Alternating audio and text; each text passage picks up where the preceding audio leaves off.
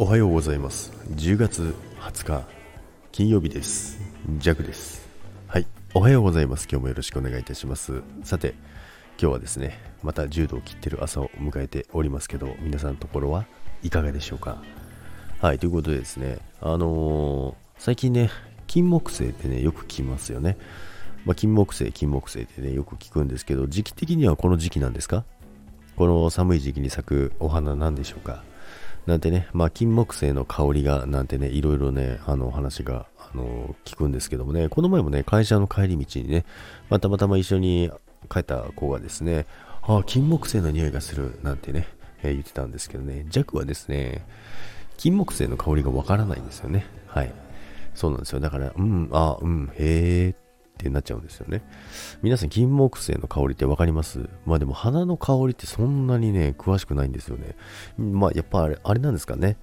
女性とかはね、あのやっぱりそのお花の香りとかは結構好きみたいでですね、あの、そういうのがね、詳しいのかななんてね、この前思いましたけども、まあ、ジェコはね、あの、全然匂いがわからないし、むしろね、その匂い自体が全然しなくてですね、あの、もうどこまであの鈍感なんだっていう話なんですけども、でも全然ね、わからないんですよ。だから多分、普段ね、あの普通に嗅いでるような匂いなのかななんてね、思ってましたけども、まあそこはでもね、あの、うん、話を合わせる時もありますよね。まあこの金木犀に限らずね、あの、こうだよね、みたいな時にね、あの、話合わせる時ってありません？たまにね。